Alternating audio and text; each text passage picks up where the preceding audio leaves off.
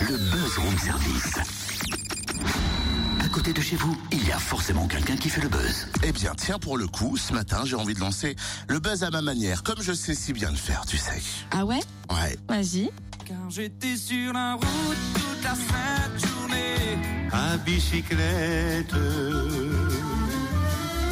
Voilà. Ah, je suis rassurée, j'ai cru que t'allais chanter. Eh bien non, j'ai décidé de mixer des chansons Bon alors, qui dit sur la route à bicyclette dit en selle pour la 39e route de Saône-et-Loire. C'est exactement ça, c'est une épreuve cycliste internationale de la SPTT cyclisme de Chalon qui se tiendra d'ailleurs ce week-end dès vendredi.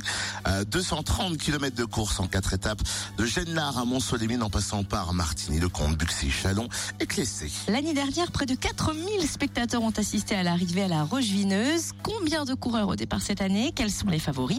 On découvre cela avec Sébastien Notet, responsable communication de la route de Saône-et-Loire. Bonjour. Bonjour. Alors quel est le programme cette année de cette route de Saône-et-Loire?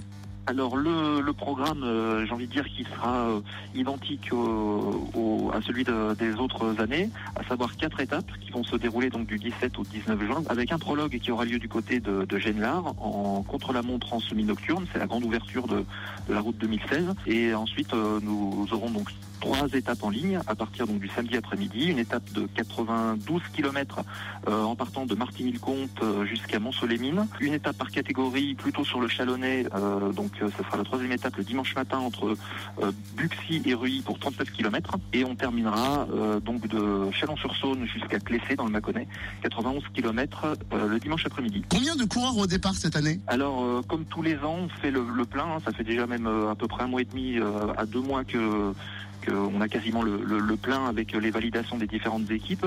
Ça représente environ deux pelotons de 150 euh, coureurs. Euh, donc euh, répartis euh, le long des étapes et puis sans oublier évidemment les, les écoles de vélo puisque les, les petits bouts de chou viennent également participer à la, à la route de Saône-et-Loire et ça c'est le c'est plutôt le dimanche après-midi sur le critérium qui a lieu juste avant l'arrivée du côté de, de Clessé. Y a-t-il des favoris? Alors oui, on a deux, on, on va dire qu'il y a deux grands favoris.